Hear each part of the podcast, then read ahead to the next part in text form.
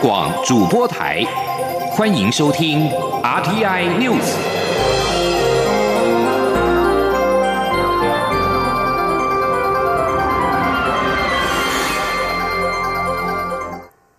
各位好，我是主播王玉伟，欢迎收听这节央广主播台提供给您的 RTI News。今天是二零一九年一月二号，新闻首先带您关注。赶在二零一八年最后一天，美国总统川普三十一号签署了《亚洲再保证倡议法》。法案当中载明，美国总统应定期办理对台出售防御性武器，并且鼓励美国高层官员访问台湾。此法案在川普签署之后正式生效。对此，我总统府表示诚挚欢迎与感谢。总统府发言人黄崇彦一号表示，这项亚洲再保证倡议法案重申了对我国安全的承诺，并且支持更紧密的台美关系，肯定美国与台湾等区域伙伴交往的价值。这项法案的通过与生效，不仅是台美之间奠基于民主、自由、人权等共同价值的坚实象征，在台湾关系法立法即将迈入第四十个年头的此刻，更具有相当的意义。而外交部指出，亚洲再保证倡议法案纳入多项有我条文，包括重申美国基于台湾关系法及六项保证对台湾的安全承诺，支持美国政府定期对台军售，以及依据台湾旅行法鼓励美国资深官员访台，并且肯定美国与台湾等区域伙伴交往的价值。而在两岸焦点方面。蔡英文总统元旦发表上任之后首次的新年谈话，在两岸关系的部分，蔡总统提出四个必须，作为两岸关系朝正向发展的最基本也最关键的基础。另外，总统也强调将针对民生、资安及民主，为两岸交流建立三道防护网，以守护台湾的安全。前天记者欧阳梦平的采访报道。蔡英文总统一号上午发表新年谈话，其中最受关注的仍是两岸政策。总统强调，九合一大选的结果绝不代表台湾基层民意想要放弃主权，或是在台湾的主体性上退让。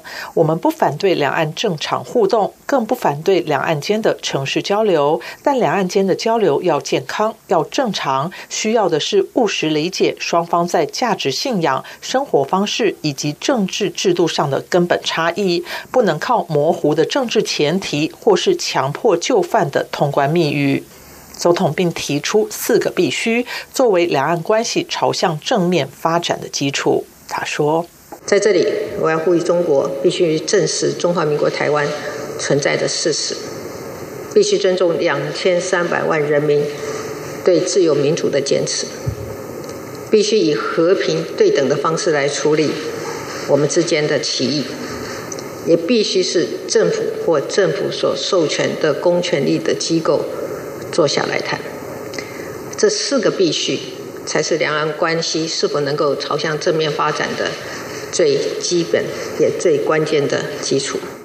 总统也指出，在两岸间能够建立可长可久的关系之前，仍必须诚实面对台湾所面临的国家安全威胁与风险，尤其是中国试图利用民主体制的开放及自由来介入台湾的政治与社会发展，已是此刻台湾最大的挑战。总统表示，为了守护台湾的安全，政府将会为两岸交流建立三道防护网。第一道是民生安全的防防护网。总统指出，在最近非洲猪瘟的防疫工作上，对岸政府一直没有依照相关协议，将疫情诚实的及时通报给台湾。一旦猪瘟传进台湾，不仅会重创台湾的相关产业，影响民生经济，更重要的会造成台湾民众对于。对岸的负面观感，我们不乐见这样的情况发生。总统并再次呼吁对岸放下成见与对立，以民生安全为重。总统说：“如果连疫情防治都不能真心合作，哪来的两岸一家亲？与其千方百计的让台湾的政治人物说出通关密语，不如务实的在两岸民众最关心的民生安全上合作。”第二道防护网是资讯安全。总统指出，来自对岸的假讯息已经泛滥到人心浮动的程度，他已请行政院对此提出具体对策，并要求国安单位重视并且厘清中国相关企业引发的资通安全争议，确保台湾关键基础设施的资通讯安全不能有任何漏洞。第三，则是强化两岸互动中的民主防护网。总统强调，我们是民主国家，两岸间的政治议题不不应该以片面主张强迫我方接受，两岸间的政治对话也必须有台湾人民的参与及监督。因此，他已经请国安机关研议，对于两岸互动当中可能影响主权的议题，强化民主监督机制，透过法治面的作为，为台湾建立一道坚实的民主防护网。中央广播电台记者欧阳梦平在台北采访报道。而针对蔡总统在新年谈话提出两岸关系的四个必须、三道防护网的主张，陆委会表示，拼民生、护民主、守主权是守护台湾的关键。三道防护网。则是应对台湾近来所面对的威胁与风险，也是民主开放社会的必要作为。关于民主防护网当中强化两岸互动可能影响主权的政治议题配套监督机制的部分，陆委会将从整体政策与法制面优先研议与检视，尽早提出对策，以确保国家安全与宪政秩序。而在朝野的反应方面。民进党立委王定宇及国民党立委江启臣都认为，是在中国国家主席习近平发表对台谈话之前，先表明立场。但是江启臣认为，通篇谈话只是在刷存在感，台湾民众听了无感。民进党立委王定宇则认为，这是两岸之间另外一种形式的对话。蔡总统将四个必须条列定调，希望两岸建构新的对话基础。前天记者欧阳梦平的采访报道。蔡英文总统上任后首次发表新年谈话，相当大的篇幅放在两岸关系，并以中国必须正视中华民国台湾存在的事实，必须尊重两千三百万台湾人民对自由民主的坚持，必须以和平对等的方式处理两岸间的歧义，以及必须是政府或政府所授权的公权力机构坐下来谈等四个必须，作为两岸关系朝向正面发展的基础。对此，国民党立委江启臣认为。或许是因为中国国家主席习近平二号将发表告台湾同胞书四十周年谈话，所以蔡总统先主动表达立场。江启臣说：“他这样讲，或许是针对明天习近平可能发表那个告台湾同胞书四十周年的谈话嘛？等于说，先对这个部分先主动借借机先发表立场啊，这个也有可能。”随着说二零二零选举的接近，两岸议题也可能成为未来，呃，两岸乃至于台湾内部啊各界交锋的一个重点。啊，所以他在这边先把一个立场先发表，先丢出来。对于蔡总统提出的四个必须，江启臣认为，执政党必须自己先正视及尊重，才会让人觉得有言行一致的说服力及感染力。否则，通篇谈话只是刷存在感，听在台湾民众的耳中却无感。民进党立委王定宇则指出，习近平要发表告所谓台湾同胞的谈话，当然是个政治动作，预测内容仍以统战成分居多。他认为，两岸间的对话不止在谈判桌上，双方领导人释放讯息，某种程度也是另一种形式的对话与沟通。他说，两边透过领导人这样子的释放讯息。某种程度上，其实它也是一种另外一种形式的对话。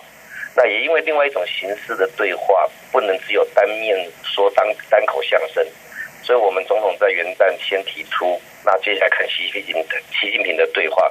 我想这个对区域的稳定跟和平都是一个正向的发展。谈话不见得是在。谈判桌上面，王定宇表示，蔡总统稳健处理台海问题，不挑起事端，是区域的重要稳定因素。他把过去说过的话整理出四个必须，作为双方互动的基础，有相当程度条列定调的意味，也显示他的基本底线不会随便变动。之后就看中国的回应，希望两岸能够建构一个新的对话基础。中央广播电台记者欧阳梦平在台北采访报道。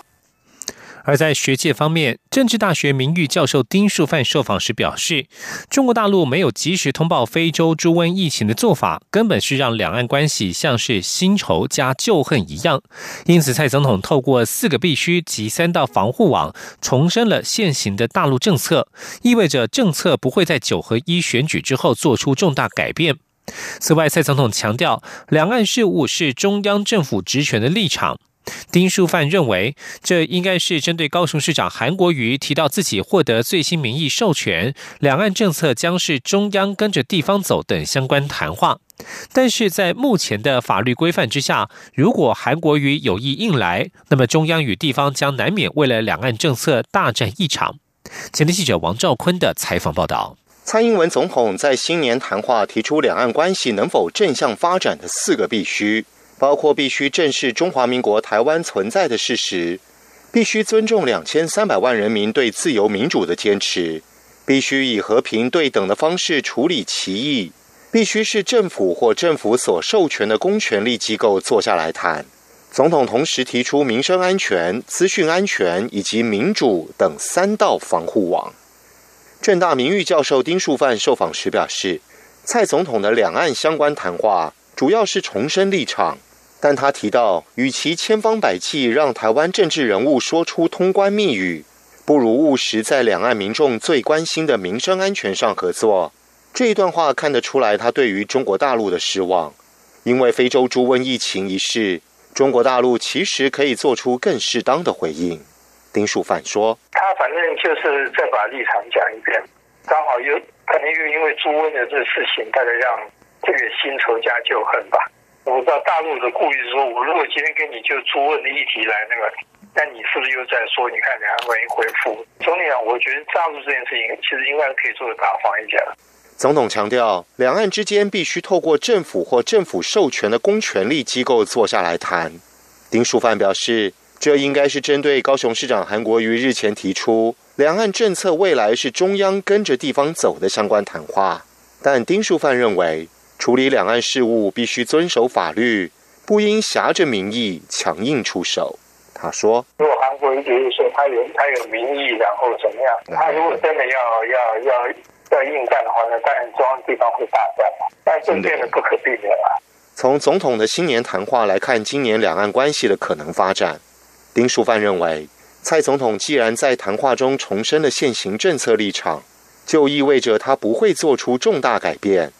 有些中国大陆人士或蓝营人士期待蔡总统接受“九二共识”，这种期待根本就不切实际，可以说绝对不会发生。中央广播电台记者王兆坤台北采访报道。继续关心国际消息，罗马天主教宗方济各一号发表新年文告，他对于世界各地缺乏团结的情况表示哀叹，并且对于。一位追逐利益却只令少数人得利的卑鄙行为提出警告。方济各在圣伯多禄大教堂主持传统新年弥撒时表示：“我们四周充满多少分散与孤立，世界虽然全面连线，但似乎越来越支离破碎。”方济各表示，这样的世界或许容易让获利增加，却不再将他人视如己出。这世界能够赚钱，却非为了所有的人。我们虽然住在同一个屋檐底下，却非如同兄弟姐妹。对于方基各而言，二零一八年是动荡的一年。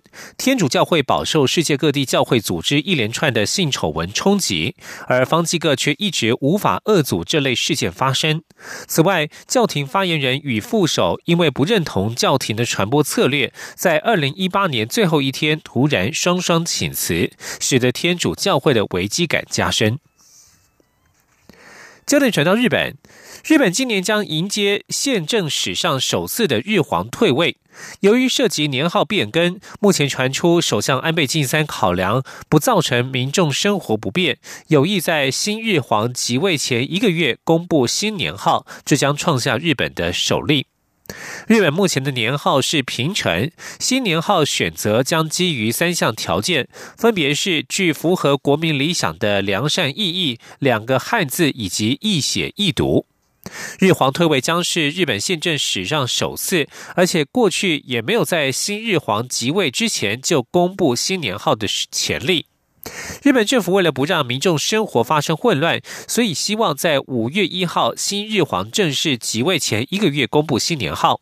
但是自民党内仍有部分人士认为，应该要依照传统，待新日皇即位当天再公布新年号。所以目前党政内部仍在进行协调。这里是。是阳光，翅膀打开了世界之窗；是阳光，翅膀环绕着地球飞翔。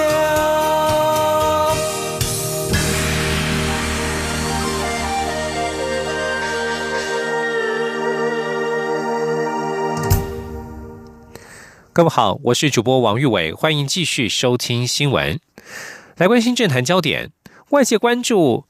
总统府院党人事布局，蔡英文总统在一号表示，党主席补选之后会做整体的联动思考。现阶段希望行政院长赖清德留任。至于媒体关切二零二零是否争取连任，蔡总统说，任何总统都希望有足够的时间把想做的事情做完，但现在谈这个还太早。总统一号与电子媒体查叙，媒体关注府院党是否改组以及改组的时辰。蔡总统说，这些人事都是联动的，会等党主席补选结束之后再做人事的调整规划。如果有调整的话，大概会是在一月。他也在很多场合说过，党内大家都觉得赖清德是个好投手，期待他能够留下来，大家一起努力。对于先前外传前行政院长苏贞昌可能接任阁魁，蔡总统说，选后有跟所有参与这一次选举的党内主要意见领袖对政局交换意见，但没有牵涉具体人事规划。他确实有和苏贞昌见过面，讨论的就是选战及时局，两人都共同同意赖清德留任是最好的选项。而对于媒体追问二零二零年是否争取连任，蔡总统说：“老实说，确实有点早，但任何总统都希望有足够的时间把想做的事情做完。”而新的一年到来，面对美中贸易战升温，加上地缘政治风险升高，国际机构纷纷下调全球经济成长预测。国发会主委陈美玲日前指出，希望农历春节之前可以提出刺激内需的相关措施。国发会官员在一号透露，将盘点国旅、节能设备购买补助等政策工具有无加强的空间。前天记者杨文军的采访报道。美中贸易战升温之下，各预测机构皆下调今年的经济成长率。国发会日前公布，二零一八年十一月景气灯号只差一分就要亮出低迷的蓝灯。国发会副主委郑珍茂分析，二零一九年中国大陆经济放缓，每下修一个百分点，对台湾的 GDP 影响约有零点二到零点三个百分点。当前许多机构预测，预估二零一九年中国大陆经济成长率下修至百分之六点二到百分之六点三之间。郑珍茂据此推估，约将影响台湾经济成长率零点二个百分点。国发会主委陈美玲指出，国际主要预测机构多认为，二零一九年全球经济开始走缓。尽管部分机构对二零一九年全球景气的看法悲观，但他不觉得会比金融海啸、欧债危机时还要差。但不可否认，未来三年是台湾经济转型的关键时刻，台湾没有悲观的权利。陈美玲指出，为了提振内需，目前各部会正在盘点可用的政策工具，可能会在加速投资台湾会议上进行盘点与讨论。顺利的话，或许有机会在农历年前公布。她说。那国内消费怎么样能够呃刺激，然后让这个消费的呃动能能够启动呢？政府呃各部门都有他们自己的政策工具，比如说在观光政策上面，比如说在能源政策上面，节能设备啦等等。那我们现在都在盘点当中。国发会官员透露，例如交通部观光局已经研拟整体的观光计划，加强国旅，如推动四十个特色地方小镇的旅游计划，或是套装旅游等。经济部则考量是否针对购买节能设备给予补助，刺激民众有更多的消费支出。另外，二零一九年前瞻基础建设的预算仍有新台币一千多亿元，执行量能比去年多。加上若离岸风电开发商顺利签约，二零一九年将进入建制的阶段，也有助于挹注民间投资。中央广播电台记者杨文君台北采访报道。而除了刺激内需，蔡英文总统三十一号表示，过去两年的税收超出预期，行政院将提出具体方案，让收入较少的民众分享经济成长的红利。而根据今天出版的《经济日报》报道，行政院高层官员透露，去年税计剩余初步估计至少有二十亿元，上看近三百亿元，可以用来让收入较少的民众分享经济成长红利。不过，各部会正在研议相关方案，确切的金额十五号才能明朗。而中国时报报道的则则是指出，此经济红利将优先用来照顾年轻人与经济弱势者，同时减免小商家的营业税，扩大国旅住宿补助，以及补助计程车司机的油资。相关规划由各部会整理之后，将在农历年前提出。而在今年的房市方面，由于美洲贸易战影响全球经济成长，房仲业者指出，相较于其他的金融商品，房地产将成为消费者资金避险的标的。不过，全台房市在新建代售余屋使用执照建造爆量的影响之下，卖压仍然沉重。预期今年的房价盘整缓跌的格局不变。前天记者杨文军的采访报道。去年在美中贸易战影响下，金融市场波动剧烈。房中业者日前公布的调查显示，有三成三以上的消费者将房地产视为资金避险标的首选，显现出房地产保值与避险的功能远大于金融商品。更有超过六成的消费者有意愿投资房地产收租。这是否代表美中贸易战对房市而言是利多？业者分析，尽管资金会流向房市，但今年房价。盘整缓跌，格局不变。永庆房产集团业务总经理叶林奇说：“像我在民国七十九年的时候，股票跌了一万两千点，跌到剩两千五，跌了八成。可是那一年房价跌三成到三成五，所以相对的，本来这个产品就是比较抗跌，资产保值作用比较强。但是它是不是不会跌？不一定，它还是跟着市场走。”只是幅度较小。叶林奇分析，二零一九年全台将有八万户交屋潮，假设预售阶段销售五成，那么二零一九年也还有四万户的新屋进入销售市场。此外，二零一七年第四季办理第一次登记的新建余屋量高达七点五万户，两者合计显示，今年将有高达十一万户新增供给量出现，大量卖压恐涌现。另外，观察二零一八年一到十月住宅的建造量，发现全台建造九点九万户，创近四年来新高。其中，台北增幅近一倍，高雄增一点五倍。今年新北、台中、高雄建造量达万户以上，预计二零二零年到二零二一年新增供给恐爆量。业者认为，房市二零二一年前将出现高原现象，也就是余屋、始照、建照三高照顶，可能阻碍买气复苏，成为房市向下的推进器。中央广播电台记者杨文君台北采访报道。医药消息。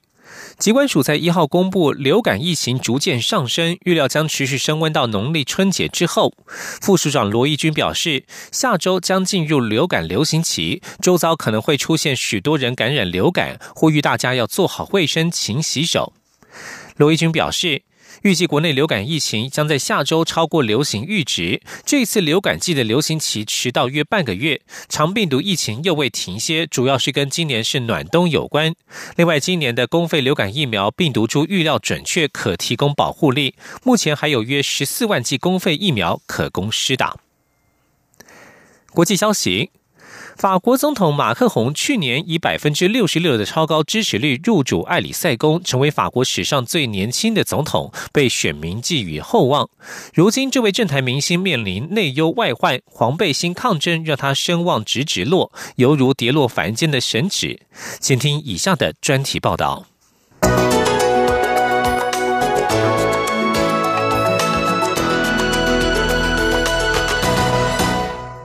马克宏是全球少见的年轻领袖，只有四十一岁。他在国际舞台上精力旺盛，英挺帅气，还是轰动国际的师生恋主角。他在法国赢得世界杯足球赛冠军时振臂欢呼，以及主动接见拯救四岁男童的非法移民，再再让人印象深刻。他可以在气候变迁议题上抗衡美国总统川普。高喊让地球再度伟大。他自信满满，倡议成立欧洲军队，锋芒盖过德国铁娘子梅克尔，甚至还能带着鹅肝酱和香槟去老军。他以耀眼创新的新形态，带领法国走出前任总统欧兰德的低调沉闷。然而，推动劳动法改革让马克宏与工会撕破脸，他态度强硬，毫不手软，批评反对者无所事事，就如同过去担任经济部长时告诉过示威者：要买得起西装就要工作。父亲是大学教授，母亲是医学博士，当过银行家，弹得一手好钢琴的马克宏，即使面对外界指责他藐视劳工，也不后悔说出引发争议的话。他认为，不说出事实的真相，国家不会进步。被贴上精英傲慢标签的马克宏，严肃要求小学生要叫他总统的视频在网络上疯传。他被戏称是“富人总统”。因为花钱订购一千两百个餐盘，以替换爱里赛宫的老旧餐盘。七月爆发的贴身水护打人丑闻，成为一记重击。声称要一人独立承担的马克宏，暴露出唯我独尊的领袖风格。昔日忠诚的拥护者，法国内政部长科隆布在十月求去，临别痛斥马克宏政府缺乏谦卑。斥责马克宏常挂在嘴上的用语与一般民众脱节。科隆布的警语为后来的暴乱埋下伏笔，誓言要让法国脱胎换骨，绝不向示威者让步的马克宏，在十一月十七号首度面对黄背心的怒吼，一群身穿亮眼黄夹克的平民抗议燃料税年年飙涨，让日子过不下去。这场示威几乎没有组织。太半仰赖社群媒体召集，法国政府甚至找不到可以对话的领袖。当示威者在巴黎花都纵火烧车、打劫商家，并将怒火转移到所谓傲慢自大的精英政府，要求马克宏下台后，十二月一号，巴黎发生五十年来最严重暴乱，凯旋门遭殃的景象传遍全球。这位年轻领袖也面临了政治生命中真正的危机。抗争之火不熄，迫使马克宏十号亲上火线，也做出上任以来的首度妥协，宣布取消二零一九年调涨燃油税的计划。然而，让步并未解决问题。黄背心抗争人数虽减，但部分行为逐渐脱序走调，反犹太言行和暴力行径令人忧心。更别说是遭到池鱼之殃的零售商家和观光业，还有可能有样学样的各式抗争了。而受到法国黄背心抗争启发，包括土耳其和比利时都出现抗议者穿上黄背心效法。土耳其东南部的示威人士走上街头抗议物价飙涨，而布鲁塞尔的抗议群众则诉求降低各种税负，减轻人民的生活负担。很难想象，一个月前，马克宏才在巴黎凯旋门前大力评级国家主义，对抗川普的单边主义。一个月后，黄背心迫使马克宏低头，也削弱了他作为全球主义领头羊的角色。在美军即将撤离叙利亚战场之际，马克宏除了宣言盟友要可靠之外，未来要想畅谈捍卫国际秩序，恐将出现更多障碍。经济学人认为，马克宏的政策转弯不但没能消弭问题，反而使他看起来就像试图改革的法国前几任总统一样软弱。那个要像罗马神话天神朱庇特一般担任总统的马克宏，无疑地仍然只是个凡人。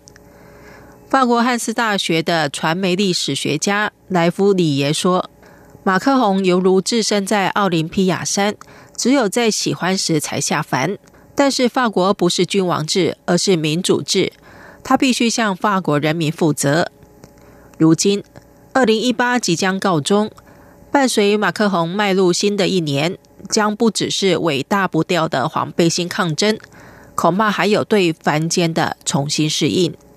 以上专题是由吴宁康编辑播报，谢谢收听。以上新闻由王玉伟编辑播报，这里是中央广播电台台湾之音。